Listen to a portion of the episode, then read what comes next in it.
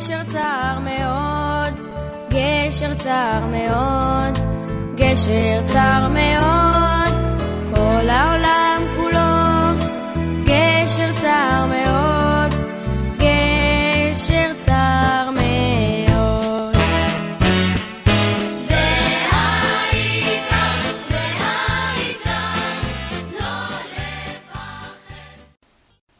Ouça e faça o download em MP3 de todos os nossos shiurim acessando o site caraguila.com.br e descubra por que o projeto Torah Sound, criado em 2001, tornou-se uma referência no Brasil e no mundo. Fique agora com mais um shiur do Rabino Caraguila.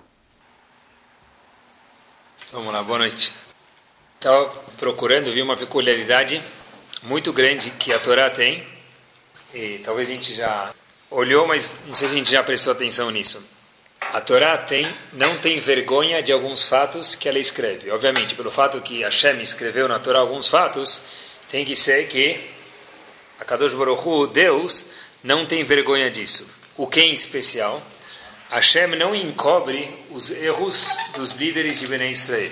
Por exemplo, se a gente começar a olhar alguns personagens dentro do Sefer Torah, daqui a um minuto eu menciono dois ou três exemplos, a gente vai ver que eles erraram.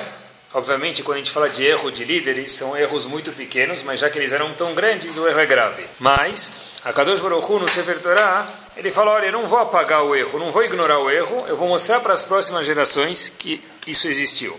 Isso é uma pe peculiaridade justo dos Yehudim, justo da Torá Kedoshá. Por quê? Eu acho que se a gente for ver em, talvez, possamos dizer, todas as outras religiões, os líderes têm que ser pessoas que são 100% perfeitas. Se a gente for procurar outras religiões, o líder tem que ser uma pessoa perfeita, porque para ele ser um líder, ele tem que ser uma pessoa que é um exemplo. E para ser um exemplo, ele tem que ser uma pessoa que ele é, como se a gente pudesse dizer, uma parte de Deus. Ele é divino, ele não erra.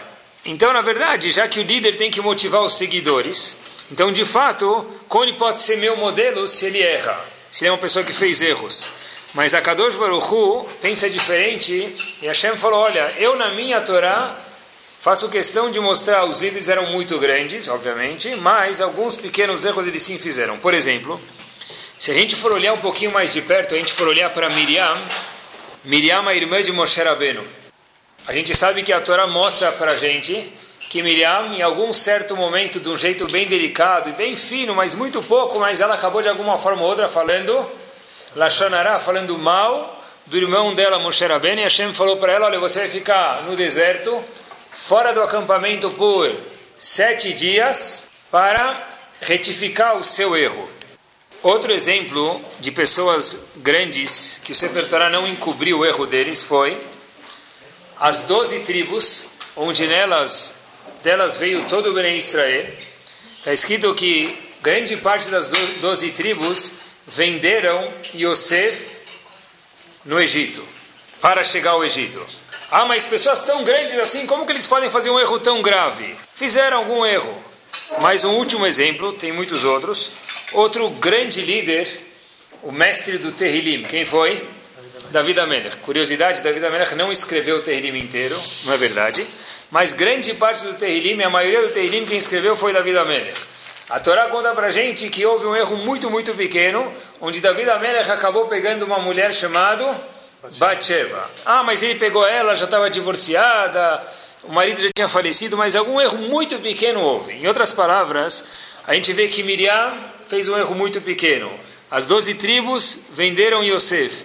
David Amelech teve um episódio no, no Tanakh que ele acabou casando com uma mulher que Hashem falou faltou um pouquinho de delicadeza, mais ou menos, se a gente puder falar assim. Então quer dizer o seguinte: eles eram líderes, mas a Torá fala, eu não tenho vergonha de contar alguns pequenos erros que eles fizeram. Mas tem um único líder que talvez seja diferente. Qual é o único líder dentro de, toda a Torá Kedoshá que ele é chamado o professor de todos os Yehudim? Quem é o único professor que é chamado desde a geração do século I ao século 21? Ele foi chamado professor dos Yehudim. Quem é esse líder? Moshe Rabbeinu. Quem é Rabbeinu? Professor, o rabino de todo mundo. Os outros grandes rabanim, Rabi Akiva, ele era gigante, obviamente, a gente não pode nem imaginar, mas não é chamado Rabeno, o professor de todos. Aquele que é chamado o professor de todos, Moshe Rabbeinu, o maior dos profetas. Moshe Rabbeinu foi o único profeta que falou com Hashem acordado. Todos os outros profetas, como falavam com Hashem? Dormindo, dormiam, tinham sono, era uma profecia. Moshe Rabbeinu foi o único profeta que falou com Hashem enquanto Moshe Rabbeinu próprio estava acordado. Moshe Rabbeinu viu as costas de Hashem. A conta para gente que Moshe Rabbeinu viu o nó do Tfilin de Hashem. Quer dizer, o máximo que um ser humano vivo consegue chegar em espiritualidade. A pergunta é a seguinte: será que Moshe Rabbeinu também fez, ele nasceu já Moshe Rabbeinu ou ele se transformou em Moshe Rabbeinu? Essa é a pergunta. A gente viu que Miriam fez um erro pequenininho, David Amelech fez um erro pequenininho, as doze tribos fizeram algum tipo de erro.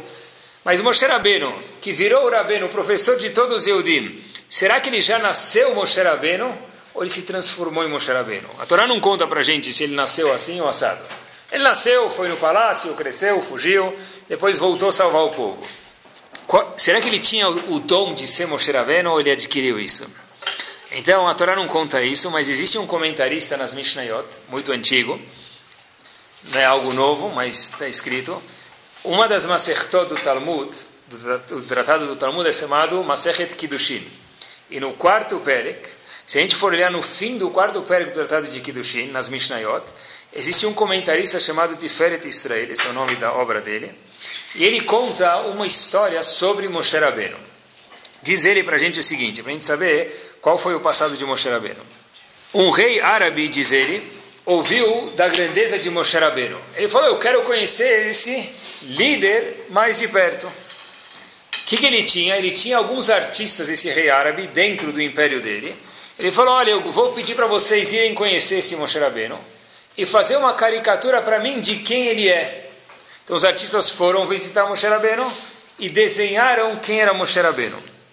Esse rei árabe pegou o desenho e deu para pessoas que entendem de fisionomia. Existia uma rohma, não sei se existe hoje, mas existia uma sabedoria que as pessoas, conforme a fisionomia, conseguiam ver a pessoa por dentro, íntimo da pessoa.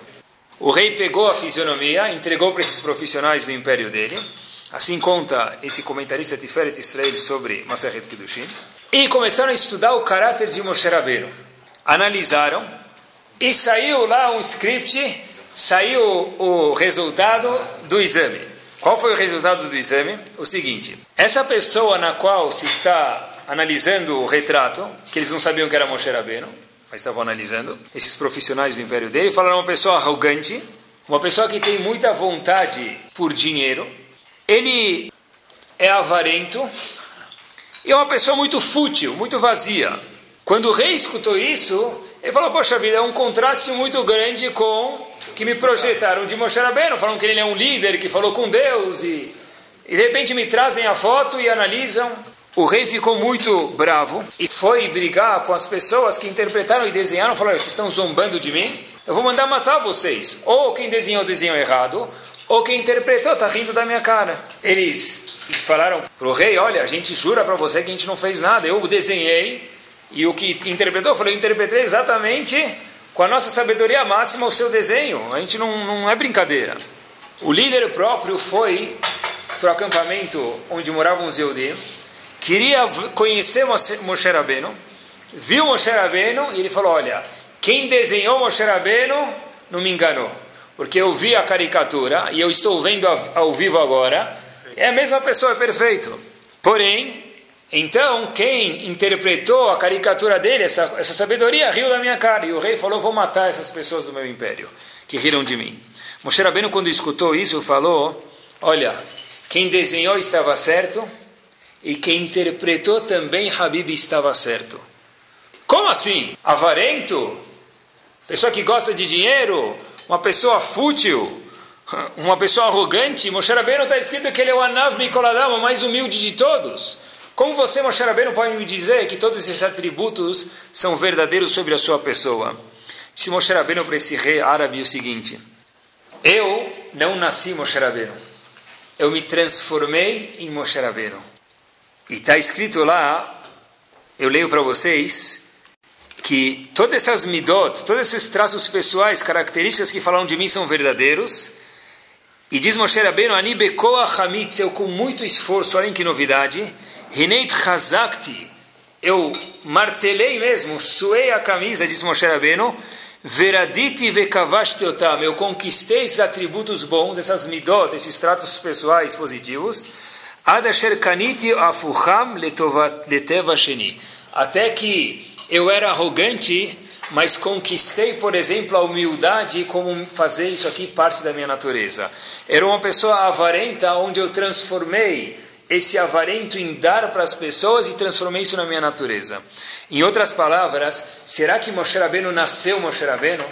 Não está escrito na Torá, mas a gente acabou de ver, um dos comentaristas antigos, dos Irishonim, sobre as Mishnayot, diz que Moshe Rabbeinu estava longe de ter nascido Moshe Rabbeinu. Quem desenhou, ele desenhou direito, e quem interpretou a caricatura, interpretou direito, mas não viu o que Moshe Rabbeinu mudou. Porque parece que eles não conseguem ver isso. Moshe Rabbeinu atestou que eu era assim, mas cresci e mudei. Eu vi uma observação que Rav Dessler faz no livro dele, se não era famoso que fique agora, aquele que escreveu esse livro chamado Mirtav Melial, quem escreveu isso foi Rav Elial Dessler. Ele faz isso, ele tem cinco uh, pedaços desse livro, cinco tomos, e num dos, dos livros, Rav Dessler fala o seguinte, ele, faz, ele conta um exemplo para a gente. Moshe Rabbeinu cresceu, ele conquistou territórios novos e mudou, como a gente mencionou antiga, uh, dois minutos atrás. Diz Rav Dessler o seguinte: se a gente for ver, vamos adaptar talvez para o mundo dos negócios. Uma pessoa ele pode estar recebendo dinheiro. Isso mostra que ele está trabalhando ou não? Não? Então como ele está recebendo dinheiro? Pode ser. Pode ser, muito bem. Ele não fala esse exemplo, mas eu pensei esse exemplo só para adaptar um pouquinho para os dias de hoje o que, gente, o que ele fez. Talvez a pessoa investiu numa ação, investiu num fundo que Baruch Hashem não afundou, que está crescendo, e ele ganha tanto por cento ao mês. Pode ser que ele está ganhando, ele vive muito bem, viaja muitas vezes por ano, ele não consegue, Baruch Hashem, gastar tudo que ele ganha de juros. Quer dizer, o fato de estar entrando dinheiro na conta dele não quer dizer que ele está produzindo e trabalhando. Ele pode estar jogando golfe o dia inteiro, não abrir mais o computador. É uma renda fixa de 20, 30 anos e está rendendo Baruch Hashem muito bem.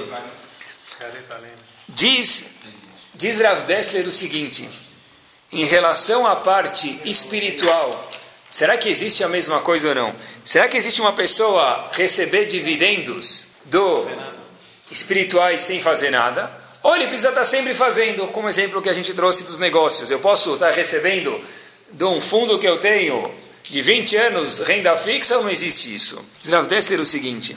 De... Sim, mas mesmo o de Olam Abba, a gente está falando, será que a pessoa pode receber uma coisa constante ou não? Diz ele uma coisa interessantíssima. Ele fala o seguinte: dentro de todo Yehudi, qualquer pessoa, independente se ele é o gadolador ou o katanador, independente se ele é a pessoa mais alta da geração ou menor espiritual dizendo, tem coisas que estão fora do alcance da pessoa. Por exemplo, uma pessoa que não come kasher, está fora do alcance dele o quê? Fala, amanhã eu vou comer kasher. Porque não é esse o meu próximo passo. O meu próximo passo é fazer uma parte de cachu, depois outra, para depois falar amanhã eu virei kasher. Quer dizer, está longe de mim isso. Uma pessoa, por exemplo, que não coloca tefilim. Talvez está fora do alcance dele e fala, vou rezar com minyan. Primeiro ele vai começar a colocar tefilim em casa. Num segundo passo, ele vai falar, eu vou, depois conquistar esse terreno de rezar em casa com tefilim, eu vou amanhã, depois da manhã, me solidificar nesse passo e crescer para começar a rezar no Betacneset com o minyan, que é algo muito importante. Uma pessoa que faz só kiddush no Shabbat, é alguma coisa, ele não vai amanhã falar, eu vou cumprir as 39 melachot de Shabbat, porque ele não vai, não está no, no, alcance dele. Ele vai conquistar uma melachá das 39 proibidas, depois outro trabalho, até ele crescer crescer crescer. Então, o que existe é que dentro de todo Yehudi, independente do estado que ele esteja espiritual, existem territórios que estão no nosso alcance, que é o nosso próximo passo de crescimento. Existem territórios que estão completamente longe da gente, independente de quanto religiosa a pessoa é. Diz Rav Dessler o seguinte para a gente. Existem pessoas, olhem que forte, que passam a vida inteira sem exercer a Bechirat Choshi da pessoa. Repito, existem pessoas que passam 120 anos e adiciona a ele, cumprem mitzvot, tem a renda fixa, no exemplo que a gente mencionou antes, mas não exercem o livre-arbítrio. O que quer dizer isso? Se a gente for lembrar daquele jogo War, lembram do jogo War? Então, o objetivo da pessoa é conquistar 24 territórios, ou 18 territórios com dois exércitos em cada território. Por exemplo, tinham muitos. Haviam lá, só para a gente lembrar do, do jogo e talvez adaptar para o nosso shiur, a pessoa que tinha a Ásia, por exemplo, inteira dele. Ele ganhava a cada rodada sete exércitos. Passados quatro rodadas, ele ganhou 24 exércitos. É muito no jogo do War. 28, obrigado. 28 exércitos em quatro rodadas. É muito no jogo de War isso. Mas será que ele conquistou um território novo? Talvez não. Diz Rav Dessler, a pessoa pode viver 120 anos de vida ganhando renda fixa monetariamente, ou no que nos condiz agora o Shur, espiritualmente, e ele nunca conquistou um território novo, ele nunca exerceu a Bechirat Chovshit, o livre-arbítrio dele. Por quê? Do jeito que eu nasci em Kashrut, do jeito que eu nasci em Shabbat, do jeito que minha boca nasceu de falar algumas palavras feias, outras não, que a Torá acha uma coisa muito vulgar isso, eu não cresci, eu não conquistei nenhum território novo. Quer dizer, uma pessoa dessa, independente, repito, de quanto religiosa ela é, ela pode viver 120 anos sem exercer o livre-arbítrio dele. Quer dizer, uma pessoa que vive na inércia e continua fazendo o que ele aprendeu e não muda absolutamente nada, essa pessoa não conquistou nenhum território novo. A diferença que existe entre um ser humano e um animal, qual que é? Não é escolha. Porque escolha, o animal também pode escolher se ele quer comer uma ração ou outra. O patrão pode colocar na frente de um cachorro dois tipos de carne. O cachorro também vai escolher entre uma carne e outra. Agora, o que, que o animal não tem e o ser humano sim tem? O fato de escolher o que é bom e o que é ruim. Se o animal vê uma coisa gostosa, ele vai comer mesmo que for bom, não bom para ele. O ser humano já tem o livre-arbítrio que é escolher entre o bom e o ruim. E muitas pessoas, é incrível isso, podem passar 120 anos fazendo mitzvot e nunca ter conquistado um campo novo, nunca ter crescido. O Moshe Rabbeinu cresceu. Moshe Rabbeinu cresceu. Ele falou para as pessoas, olha, eu tinha todos esses traços não bons e eu conquistei uma nova natureza dentro de mim porque eu trabalhei muito sobre isso. Às vezes, a pessoa pode ser muito seguidora de Torá, e Baruch Hashem talvez a gente já esteja comparado com pessoas na rua, pessoas que já cumprem mais, muito mais do que os outros, Baruch Hashem, mas a gente tem que estar sempre de olho, será que eu estou conquistando um território novo na parte do Hani também ou não? Uma pessoa que ele não tem Torá, ou uma pessoa que ele não para para pensar um pouquinho, mesmo que ele tem Torá, será que essa pessoa, a pessoa não tem Torá, por exemplo, tá bom? Ou uma pessoa que ele não para para pensar um pouquinho, ele faz as mitzvot, sem conquistar território nenhum. Uma pessoa não tem Torá, ele aprendeu um pouquinho a mitzvot, ou a gente que Baruch Hashem teve conhecimento, a gente faz algumas mitzvot que todos nós fazemos. Será que a pessoa vai ganhar mérito por isso sem conquistar territórios novos espirituais ou não? Então, obviamente, diz Rav Dessler para a gente, a Gemara fala, Enakadosh Baruch Hu mekaper schar kol Traduzindo, Hashem não deixa de pagar por nada, nem um alfinete que a pessoa moveu para ajudar alguém, qualquer coisa a pessoa Hashem paga. Porém, diz Rav Dessler, a recompensa de uma pessoa ter conquistado algo novo, melhorado alguma coisa, ela é mineralmente muito maior do que só fazer uma mitzvah. E sobre isso depende da pessoa quanto ele cresceu durante a vida dele. Um exemplo clássico que ele traz é o seguinte: está escrito o famoso, se não for que fique agora, em Parashat Vairá está escrito que Hashem lembrou Lot, e já que lembrou de Lot, sobrinho de Abraão, Hashem falou: Abraão vai salvar Lot. Mas a Torá não conta o que, que Hashem lembrou de Lot. Então diz, Rahamim para a gente dizem o seguinte: o que Hashem lembrou de Lot para poder salvar ele? O fato que ele era sobrinho de Avram Avinu, somente isso não era, parece, suficiente. A Torá conta para a gente, Rahamim, nos sábios, disse para a gente o seguinte: quando Lot estava com Avram Avinu passeando no Egito, e veio o rei do Egito, o faraó, falar: quem é essa mulher? Avram Avinu ficou com medo de falar que Sarah era esposa dele, por quê? porque senão o faraó ia matar ele, Avram, para pegar a Sarah. Ele falou: Olha, minha irmã. Lot sabia que Sarah era esposa de Avram Avinu. Lot ficou quieto. Pelo fato que Lot ficou quieto, esse foi o mérito que nossos sábios encontraram, porque o Pasuk diz: Vaiskor et Lot, que Hashem lembrou de Lot. O que Hashem lembrou de Lot? Para salvar ele e não ser morto em Sodom. O fato é que ele ficou quieto e quando Avram Avinu falou que Sarah era esposa dele, irmã dele, Lot não falou é mentira, ela é tua esposa. Ele ficou quieto e assim poupou a vida de Sarah. A pergunta gigante que todo mundo faz é, mas espera aí, Lot tinha muito mais coisas do que isso. A gente sabe que em Lot, em Sodom, o que, que ele fez? Achnasat Orchim, ele recebeu as visitas. Receber visitas em Sodom era o quê? Pecado capital. Lot recebeu. E esse mérito não é contabilizado? Dizem nossos sábios para a gente, não, não é contabilizado. Ele vai ganhar recompensa por isso, mas não é isso que vai fazer Hashem salvar ele. Por quê? Porque para Lot fazer a Hanasat Orchim, é automático. Ele viveu na casa de quem? De Avram Avinu. Avram Avinu era o mestre par excellence do que? De Achnasat Orchim. Então, para isso, para Lot não foi o mérito. O que fez Lot ser salvo foi o quê? Uma coisa que é banal, mas talvez era difícil, era um território novo para Lot. Ficar quieto quando Avram Avinu falou, ela é minha irmã, e não falar para o faraó é mentira, ela é esposa dele. Fato que Lot ficou quieto foi esse o mérito. Daqui, provam para a gente, nossos sábios, que fazer mitzvot tem um nível. Fazer novas mitzvot, crescer em Torá, em espiritualidade, tem um nível completamente diferente que não dá para comparar. Eles contam que havia um fazendeiro, que ele era pastor. Ele cuidava lá da, do gado dele. O filho dele, o herdeiro, o futuro herdeiro, também era pastorzinho. Começou a cuidar do gado. Só que o filho cantava muito bem. Ele cantava para o gado, quando o gado estava passando. Ele achava que tranquilizava o gado de alguma forma, aí ele cantava. Então, havia um pastor do lado que escutou isso, o filho cantando. E falou: Olha, Habibi, o que você está fazendo aqui pastoreando? Ele falou: Como assim? O que eu estou fazendo? Eu sou pastor, meu pai era pastor, eu sou pastor, eu estou cuidando do gado do meu pai.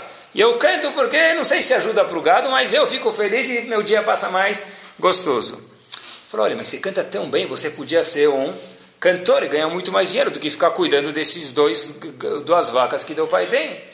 Aí ele falou: Tá bom, mas não depende de mim, depende do meu pai. Ele falou: Então eu vou com você conversar com teu pai. Foi o indivíduo pastor 2, pegou o filho do pastor 1, um, levou para o pastor 1 um, falou: Olha, teu filho tem potencial para ser um cantor, Habibi. Deixar ele sendo pastor de duas vacas é desperdício. O pai começou a escutar, pensou, falou: Muito obrigado, gostei da sua sugestão. Falei: E o que, que você decidiu? Que ele vai continuar sendo pastor. Falei: Como assim? Eu te expliquei que ele tem que ser cantor, não pastor. Ele falou: Olha, o senhor não entende. Meu bisavô era pastor. Meu avô era pastor. Eu sou pastor. Meu filho com certeza tem que ser o quê? Pastor. Mas ele pode ser cantor. Não, mas meu bisavô, meu avô, meu pai e eu, então ele também será pastor. A mesma ideia existe aqui, pessoal. Mas você pode ser diferente, você pode crescer um pouco mais. Não, mas já que eu nasci numa família assim, eu vou ficar naquele quadrado, eu não vou crescer absolutamente nada de novo. Essa é ideia que tem e volto a reiterar que a pessoa pode cumprir Torah e mitzvot e não crescer, não conquistar territórios novos, e a pessoa pode não exercer o livre-arbítrio dele. Ah, tem um, uma, uma, pessoa que ele é morador, um, trabalhador muito grande, o nome dele era Avdon Segal, no mundo das yeshivot ele é muito famoso. Uma vez ele estava visitando os Estados Unidos e pediram para ele falar numa yeshiva. Ele foi falar algumas palavras e ele contou uma história que me chamou muita atenção. Ele contou uma história sobre Rav Aron Kotler, aquele que fundou, já contei para vocês algumas vezes, Leico, da cidade de Leico, e o mundo de Torá que tem ao redor de lá. Conta ele que uma vez Rav Aron Kotler foi visitar um kibbutz em Israel. No meio do shiur, o shiur que ele podia dar para as pessoas, no nível das pessoas, ele chega no meio do shiur Rav Aron Kotler e fala alguma ideia, e um menino levanta a mão, um jovem levanta a mão. Ravaron Kotler olha para a pessoa e fala, e aí, Habib, qual a sua pergunta? Eles falam, olha, eu, conforme o que o senhor falou, tem uma pergunta que não dá para entender. Ravaron Kotler falou, uau, que ótima pergunta você fez. Tal comentarista também faz a sua pergunta. O menino falou, obrigado, escutou a resposta. Ravaron Kotler depois pergunta para esse menino, você participa de algum estudo de Torá em algum yeshiva? O menino falou, não, nunca fui para yeshiva na minha vida. Eu escuto pouco pouca Torá e o senhor é um dos poucos que eu já escutei. Falou o menino para Ravaron Kotter. Ravaron Kotter falou para ele, olha, uau, uma cabeça tão boa, que fez uma pergunta tão boa, mereceria conhecer Shiva. Pense sobre isso. Ravdon Segal contou essa história para o público e falou para eles o seguinte: Sabem quem era esse jovem naquele kibbutz? Eu próprio. Eu próprio. Ravaron Kotter falou para mim: pensa, você pode ser muito mais do que uma pessoa que vai ficar catando laranja num kibbutz. Você tem um potencial maior do que isso. Você veio para o mundo para talvez ser mais do que isso. E esse jovem que nunca conhecia a Torá, perguntem para alguém que conhece o mundo de Torá, Ravdon Segal é uma personalidade hoje. Foi um menino de um kibbutz que mal tinha conhecimento porque alguém falou para ele, cresça. E daí que teu pai foi pastor, você pode ser cantor. O que teu pai foi, usa isso para crescer sobre isso. Não precisa estagnar por aí. Eu fico às vezes pensando quantos jovens, se a gente fala no Brasil que alguns milhares é pouco, com certeza. Quantos jovens Baruch Hashem já tiveram oportunidade de visitar o que aconteceu na Segunda Guerra Mundial? Visitar quer dizer um pouquinho. Ver, escutar, tocar, no pouco que sobreviveu, de que os nazistas Ereshaim e Machshemam Vizechram, mas eram muito espertos, destruíram, mas o pouco que sobrou, dá para ver as atrocidades que os alemães cometeram. Quantos jovens viram quantos milhões de judeus morreram? Imaginaram, muitos. Quando se vai para Auschwitz e se vê aqueles sapatos, que não é nem 1%, se vê os cabelos que ficam lá no museu, ou se vê as malas, imagina aquilo representava, cada pedaço de fio de cabelo era um Yehudi, cada sapato era um Yehudi. Imagina quantos foram embora do mundo. Mas quantos jovens sabem como que um Yehudi vive? Muitos sabem quanto como um Yehudi morreu. Como morreram, e é triste mesmo, tem que saber isso. É parte da nossa história. Mas quantos jovens sabem como o Yehudi tem que viver de verdade? Quantos jovens sabem o que, que é estudar um pedaço, uma folha de Igmará? Quantos jovens sabem disso? E se a gente for pensar um pouquinho, o que é o tema do estudo de hoje, pensar um pouquinho para crescer, uma coisa curiosa, os animais são 100% físicos. Então, o que, que eles fazem? Eles crescem, mas o que, que cresce no animal? O corpo dele. Os anjos são 100% espirituais. O que, que eles crescem? Nada. O anjo é estático. Ele é um nível fantástico, mas ele é estático. O homem é um mix do ser humano, de um animal, melhor dizendo, com um anjo.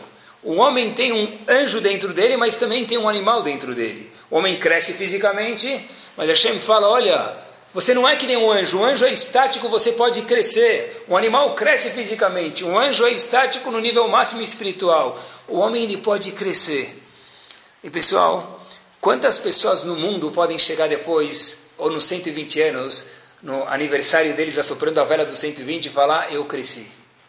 Não eu envelheci, eu cresci, eu mudei, eu não sou que nem o básico que meu pai me deu, minha mãe me deram, que já é muito, mas eu cresci, eu subi ainda alguma coisa a mais. Pergunta para uma criança, façam esse teste, eu já fiz, é divertido.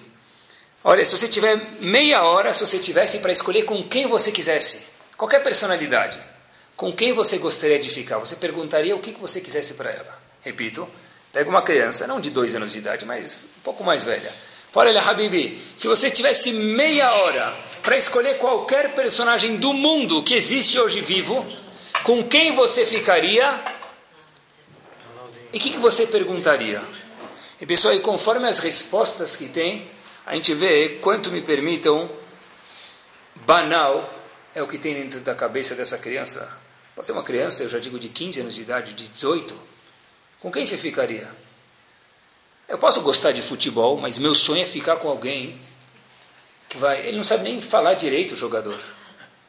Você quer aprender a jogar futebol? Sarten, Chokhmah Bagoim também, está escrito no Pirkei Avot. Eles sabem jogar, aprenda. Mas esse é teu ídolo, essa é tua vida. Pessoal, acho que a gente tem que crescer. Inserir nossos filhos que cresçam. E se você chegasse para a pessoa e falar, olha, agora você pode perguntar, não só para quem está vivo, alguém que já foi embora do mundo. Talvez você fale para ele, olha, não existe Aladim, mas Leavdil, Eliyahu Navi existiu. Se você pudesse meia hora bater um tete a tete com Eliyahu Navi, o que, que você perguntaria? Coitado de alguém que o filho dele tem 15 anos de idade e fala quem vai ser campeão na próxima Copa do Mundo no Brasil. De verdade, eu tenho pena.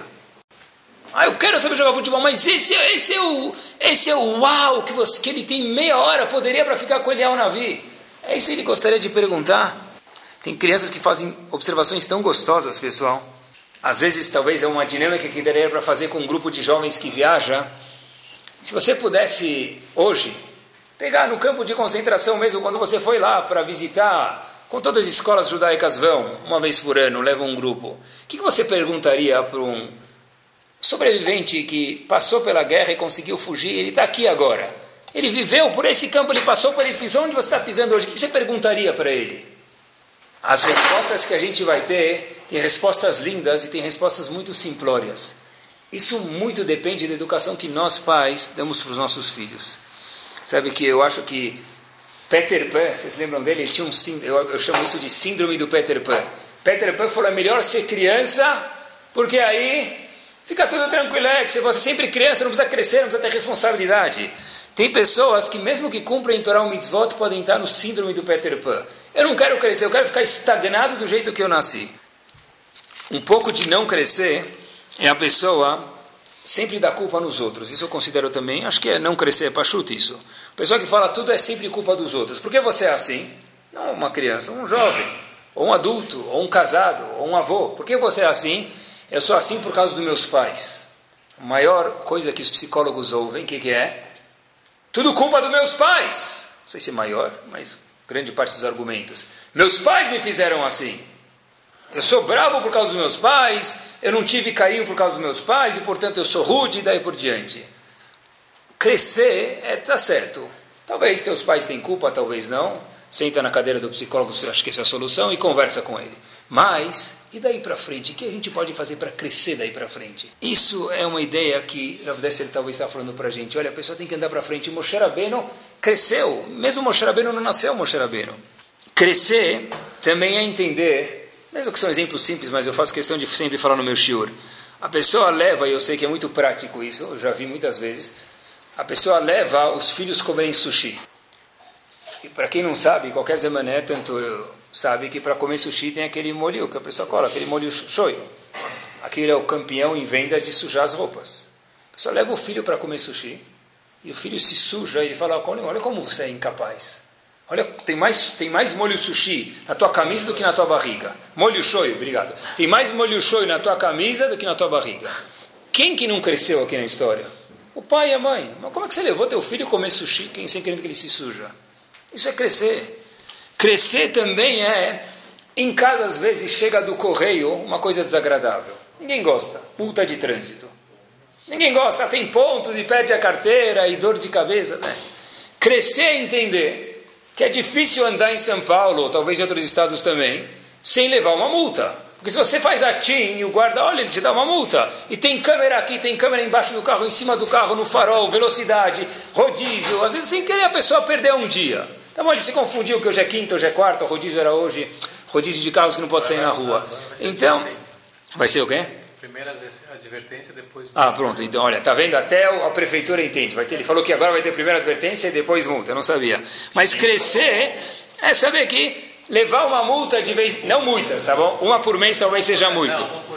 Mas uma de vez em quando, é, crescer, eu não vou ficar bravo, porque é parte do processo, é parte do processo. Igual a pessoa come, igual ele vai no banheiro, também levar multa talvez seja parte do processo. Crescer, um último exemplo talvez muito prático é, hoje está frio. Acordar os adultos no frio é difícil. Acordar as crianças no frio é normal que seja difícil. Isso também é crescer. Você não levanta! Habibi, se você tem dificuldade de levantar, é que ele não vê você levantando. Mas ele sabe que você desliga o botãozinho ou tem dificuldade de levantar da cama. Por que, que uma criança não pode ter dificuldade de levantar na cama no, no frio? Isso também é crescer. Avram Avinu reconheceu a Kadosh Baruch com quantos anos de idade? Então tem discussão, tem gente que explica que não é discussão, mas não é o nosso intuito do Shiur, mas assim, à primeira vista com certeza tem discussão. Se Avram Avinu descobriu Hashem com 3 anos de idade, ou tem outra opinião, o próprio Rambam traz, que são 40 anos de idade. Se Avram Avinu viu Hashem que tinha Deus no mundo que ele virou monoteísta, obviamente que ele cresceu depois, mas ele virou o monoteísta com 3 anos de idade ou com 40 anos de idade. Independente de qual idade que ele tinha, como que Abraão Avinu descobriu Hashem? O que, que ele fez para poder crescer? Quebrar as estátuas do pai é uma história verdadeira, tem razão, mas o que, que fez ele fazer isso, agir dessa forma? Avram Avinu fez o seguinte, assim contam os nossos sábios para a gente. Ele começou a olhar para o mundo e falou: é impossível que uma padaria não tenha um padeiro. É impossível que numa sapataria não tenha um sapateiro. É impossível que numa fábrica não tenha um dono. Se não tem o dono, pelo menos tem o gerente. Alguém está coordenando as coisas. Leavdil, é impossível, disse Avram Avinu, que no mundo não exista um manda-chuva, alguém que coordena. Quer dizer, Avram Avinu, o que, que ele fez para poder reconhecer Hashem no mundo? No mundo que era completamente o oposto, que só faziam idolatria, e Avram Avinu, seu oposto, ele é chamado Avram Ivri, Ivri que o que é? Que ele era diferente de todo mundo. O que, que fez ele ser diferente? É muito difícil ser diferente. Avram Avinu parou para pensar. Mas pesquisei um pouco no mundo, Sócrates também pensou. Sócrates pensou muito, Platão pensou um monte. Tem muita sabedoria. O que, que Avram teve a mais do que eles? Que eles também pensaram muito, pensaram muitos pensamentos e muitos inteligentes. Avram Avinu, eu acho que talvez a gente possa dizer, óbvio que ele era muito mais do que isso, mas uma casquinha do que a gente possa aprender é o seguinte: ele pensou que já é uma grande mala a maioria das pessoas hoje eu costumo dizer que não pensam. Fazem, pensa quanto é 2 mais 2, ele faz uma conta, mas pensar em o que, que você está fazendo, o que, que você pode melhorar, poucas são as pessoas que pensam. O que, que dá para crescer? Mas Avram Avinu pensou, ele entendeu que havia alguém acima dele e subjugou a esse alguém que é Kadosh Baruch Hu. Dentro do mundo da filosofia, talvez a grande maioria pensou mas pensou no interesse também dele. Quando tem que abrir mão de algum interesse meu, eu não vou abrir mão. Abraão Avinu entendeu que se tem Hashem, ele quer que eu faça alguma coisa, mas eu não quero, eu vou me subjugar à vontade do Criador. Outro dia, eu fui, estava uh, estudando com uma pessoa que eu estudo semanalmente, estava no escritório dele, pessoa que eu gosto muito. De repente estava conversando com ele um pouco da história de Bereshit, alguma ideia que tinha a ver com Avram Avinu. Ele falou: Olha, Rabino, sabe que eu Nunca tinha pensado nisso. Uma história tão simples, me desculpa a vergonha, falou ele para mim, mas eu nunca tinha pensado nisso. Falei para ele, vergonha do quê? Justo o fato de você falar, eu nunca tinha pensado nisso, e agora eu estou pensando, essa é a coisa mais linda do mundo. Ele falou para mim, por quê, Rabino? Eu falei, porque pensar é uma coisa nobre. Quantas pessoas no mundo pensam? Não pensam se eu vou comprar homo ou outro detergente. Isso não é pensar, é, de novo, isso é uma escolha, mas pensar coisas muito mais importantes. Isso também é importante, mas em crescer na vida, isso é coisa. Olha, poxa, você está pensando isso, isso que gerou Avram Avinu, Avram Avinu pensou. As pessoas estão tão ocupadas hoje que eles não têm tempo de pensar. É incrível, a gente está tão ocupado, Baruch Hashem. A gente achava que as coisas, os eletrodomésticos, a, a tecnologia fazia a pessoa ter mais tempo. Isso deixa a pessoa lá tão ocupada e tão, tem tanta sabedoria nisso, mas infelizmente tanta besteira. Outra pessoa, outro dia um amigo me chegou e falou, olha Rabino, olha que, que bom que tem no, iPad, no iPhone. Eu falei, o que, que tem? Tem muitas coisas boas, obviamente, não dá para desmerecer. E, obviamente que é uma pessoa tola que fala que não tem coisas boas, tem muitas coisas úteis. Ele falou, esse aplicativo é muito importante, olha que interessante. Eu termino de comer carne, eu aperto um botãozinho, aí ele começa a marcar 5,59, passa um minuto 5 horas e 58, aí ele apita para mim saber que já, já terminou 6 horas, aí eu posso comer leite. Quer dizer, virou agora, uau, sem, não precisa mais pensar em que elas terminam de comer carne. Se aperta o botãozinho lá, depois vocês procuram para vocês, façam um download para os barmenar não ficarem, perder um minuto de comer leite. Você termina de comer carne, você aperta o botãozinho, daqui ele vai, eh, vai o cronômetro, né? Ele vai avisando, e agora ele fala, ah, agora terminou, você pode já comer teu galage. Vai tomar teu café olê. Mas espera aí, mas nem, nem isso a gente não consegue mais pensar. Ah, mas não pode? Pode, mas, de novo, isso é o máximo que eu pensei. Eu pensei em pegar um aplicativo para fazer o cronômetro do carne para o leite. Pessoalmente, o ser humano é muito mais nobre do que isso. Pode pensar coisas muito mais inteligentes. Às vezes pensar como pode ser que houve um ser humano há pouco tempo atrás que matou 6 milhões de Eudim. Como pode ser que houve um ser humano que matou 6 milhões de Eudim e o mundo ouviu? Ele não fez nada. Uau! Como é possível? Não foi há 3 mil anos atrás, foi há menos de um século atrás. Como pode ser que ele foi capaz de incinerar pessoas, queimar? Vai em Auschwitz, vai em Treblinka, vai ver como é, como é capaz. E que conclusão a gente tira disso? Não sei, a pessoa pelo menos tem que pensar um pouquinho. Como pode ser? Os alemães eram conhecidos pela educação. Os alemães eram o povo mais educado que tinha naquela época. E de repente toda essa educação foi para onde? Justificados para os seus próprios interesses. Onde o homem pode chegar? Ou talvez a pessoa até pode pensar: por que Hashem permitiu tudo isso? Boa pergunta. Mas pode fazer esse tipo de pergunta? Eu acho que pode. Sabe por quê? Porque pelo menos mostra que você está pensando. Muito mais grave a pessoa não pensar. Mas pode perguntar? Pode perguntar? Pode, porque mostra que você está pensando. E o mundo cresce tanto, é incrível. A gente for, eu estava lendo um artigo numa revista judaica que tem um kibbutz chamado Uruhama. Depois vocês procurem no Rav Google. A 10 quilômetros do norte da cidade de Sderot. Quer dizer, é um lugar como se fosse aqui, no fim do mundo à direita de São Paulo, do Brasil. Tá bom? Esse kibbutz, em 2007, ano de 2007, quando fez Yom Kippur, quantas pessoas tinha para o Minyan? Cinco pessoas no Minyan. 2007, não, não antes da Era Comum, 2007 agora, poucos anos atrás. 2007, há alguns anos atrás, haviam cinco pessoas em Yom Kippur para o Minyan. Em, é? Cinco pessoas, de todos os habitantes do kibbutz. No ano de 2011, alguns anos atrás, esse mesmo kibbutz tinha 200 pessoas em Yom Kippur dentro do Betacneset. O mundo cresce porque as pessoas se perguntam e cresceram. Obviamente, tem instituições que devem ter investido lá.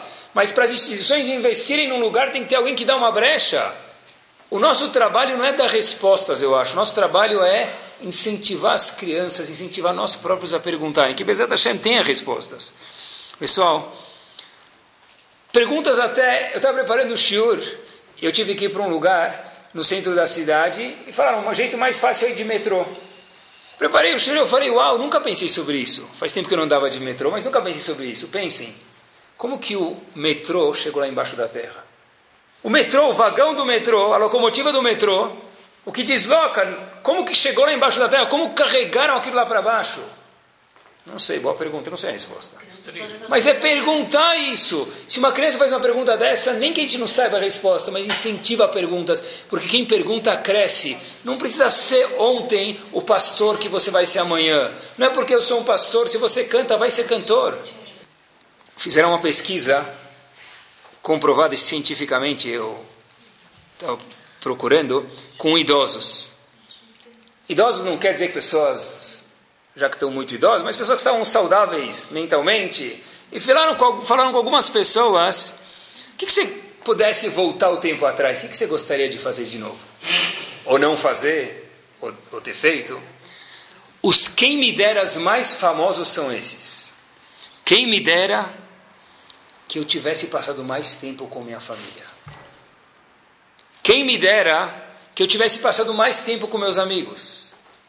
Quem me dera que eu pudesse ter um pouco mais de lazer comigo mesmo, para minha própria pessoa, mais tempo para mim mesmo. De toda essa pesquisa, eu não encontrei uma pessoa que disse: quem me dera que eu pudesse ter ficado mais meia hora no escritório. Mas qualquer pessoal, Zé Mané sabe chegar depois de 120 e falar: quem me dera. Raham de verdade é aquele quando é jovem, aquele quando tem ainda, Baruch Hashem, anos, décadas na frente até os 120 e fala, eu vou pegar o quem me dera deles e transformar no meu cotidiano. Não é, qualquer um sabe chegar no fim e falar quem me dera. Ah, eu preciso trabalhar. Claro que precisa trabalhar. Mas qual é a minha chefe, a minha vontade na vida? Onde fez? Eu, eu tenho anotado. Uma pessoa que pensa, ele pergunta, ele chega a conclusões e ele cresce. Pode perguntar? Parece que sim. Moshe Rabbeinu perguntou para Hashem, com educação, obviamente, mas Moshe Rabbeinu perguntou, Lama ereota, lama ze, quando ele foi tirar o povo do Egito. E aí, ele foi falar com o faraó, logo depois que ele saiu, em vez de ajudar, ele atrapalhou. O faraó falou, vou deixar eles trabalharem mais do que estavam trabalhando. Moshe Rabbeinu falou, por que isso aconteceu? Avram Avinu também foi questionar Hashem. Hashem, a Shofet kol haaretz lo yaseh mishpat? Como você vai deixar de destruir Sodom? Não vai salvar os justos? Moshe Avram Avinu questionou para Hashem. E tem muitos, mas Yermial também perguntou, por que os reshaim, os perversos, as pessoas não boas têm sucesso na vida? Quer dizer, perguntar, a gente vê desses grandes personagens não é errado.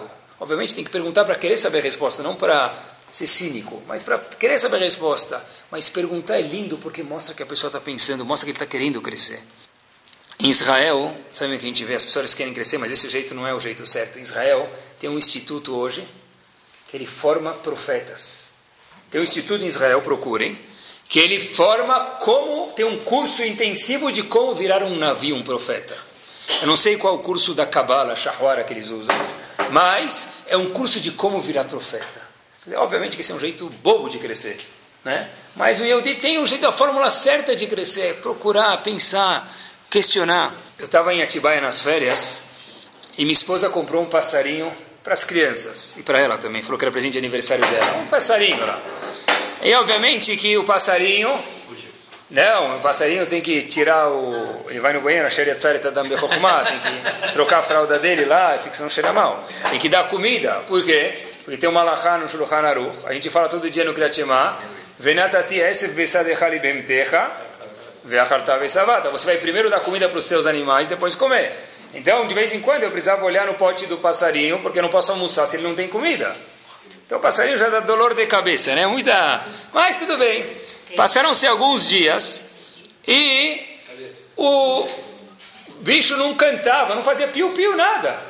Ele só tirava a fralda dele, colocava comida, tirava a sujeira e cantar que é bom nada. E aí, pois o, o, o vendedor falou tem que cantar para ele. Cada um cantava o que sabia, ele não repetia nenhuma. Música árabe, acho que é nazis, faradi, ele não sabia, não sei se ele veio da Polônia, de Harvard, tentei todas, ele não cantava nada. Então, uma vez eu falei, sabe o que? Eu falei, vou soltar esse negócio aí. Porque estava no jardim lá de Atibaia.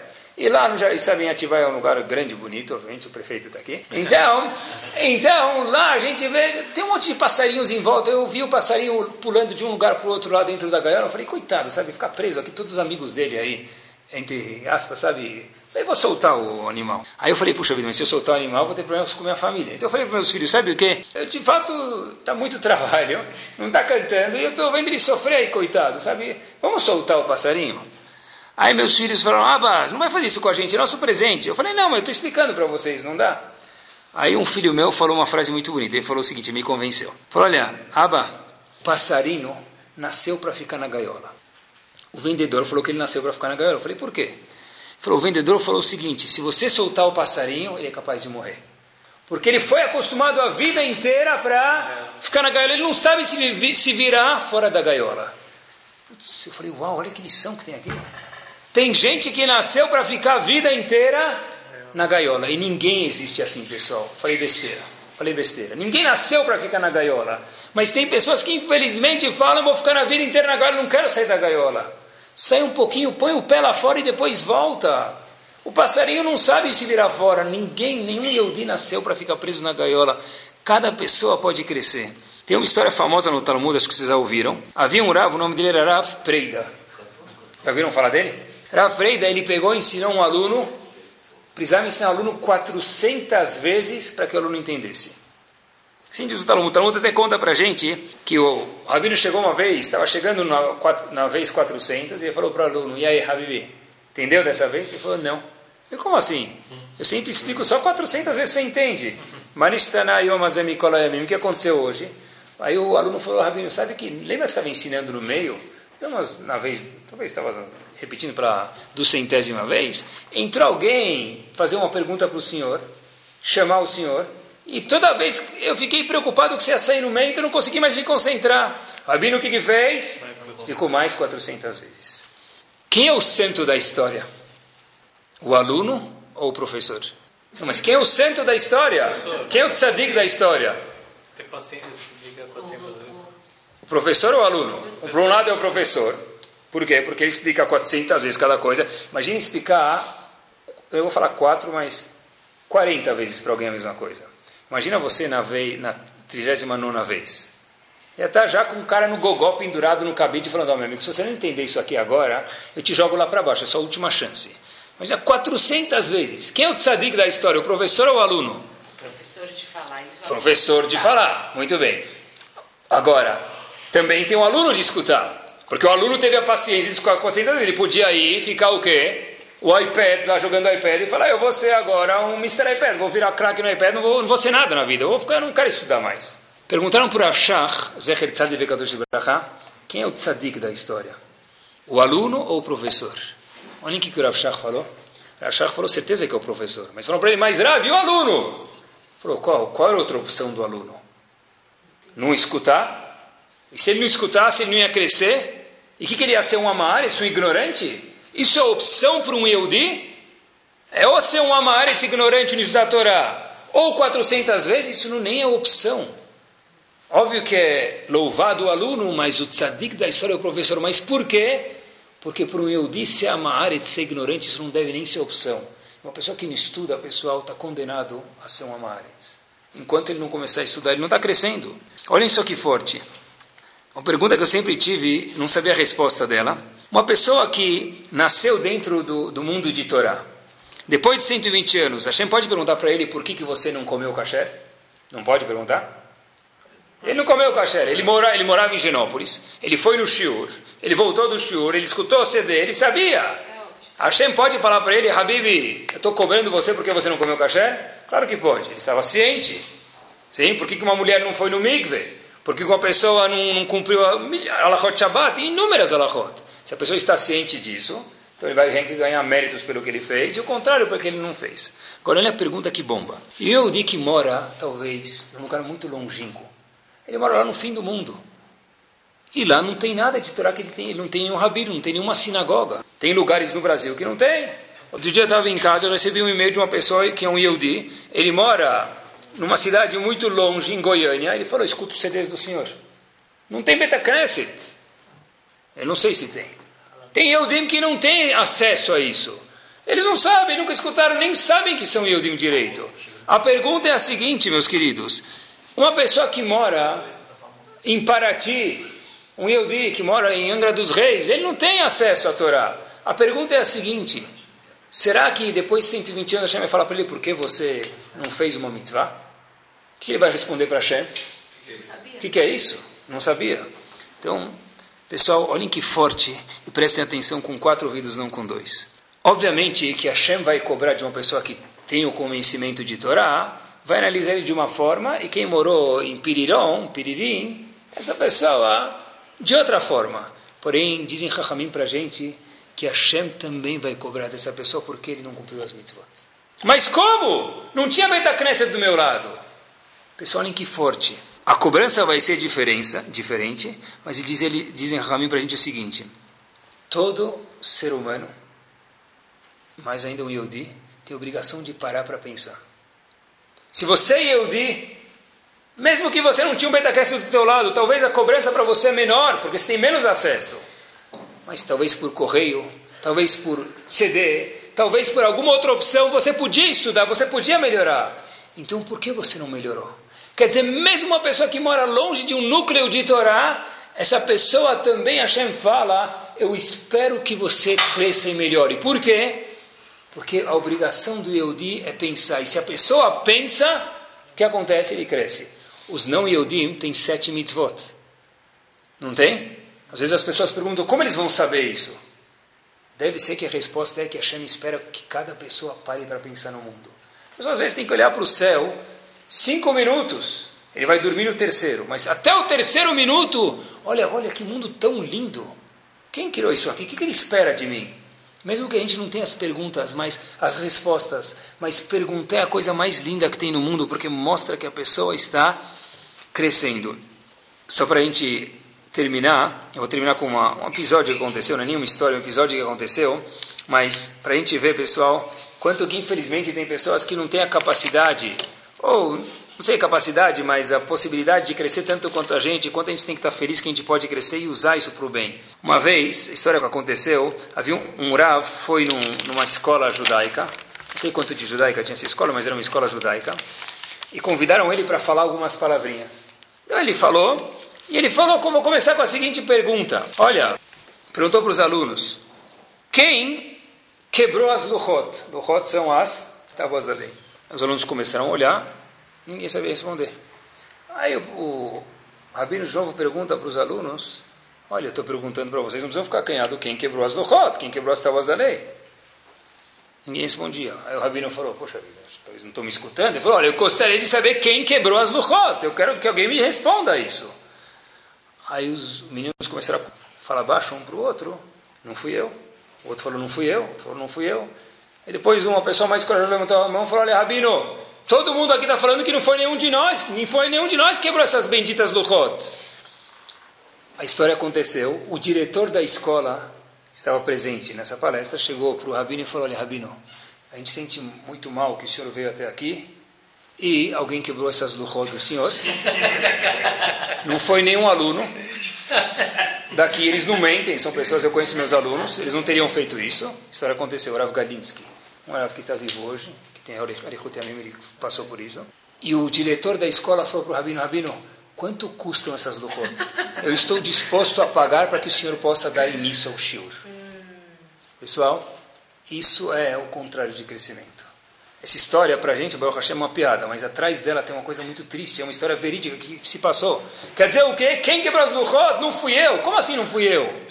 Pessoal, que Bezat Hashem a gente possa crescer, usar nosso livre-arbítrio, nossa Bechiriat Choshit e questionar. E se nossos filhos tiverem perguntas, a gente vai e não souber a resposta, não tem problema. Algum dia Kadosh Baruch vai dar a possibilidade.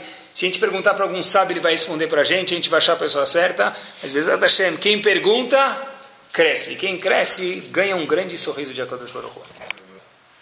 Torá Sound, desde 2001, aproximando a Torá dos Yehudim e de você.